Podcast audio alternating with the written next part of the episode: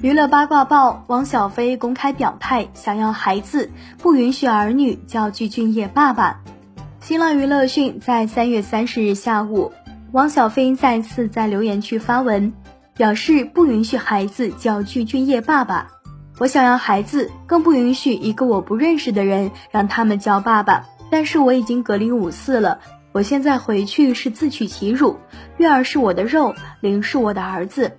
评论区不少网友回复汪小菲，支持他将两个孩子接回北京生活。近日，小 S 在节目里提到大 S 和具俊晔的恋爱故事。他坦言，大 S 当年和具俊晔最相爱的时候被迫分开。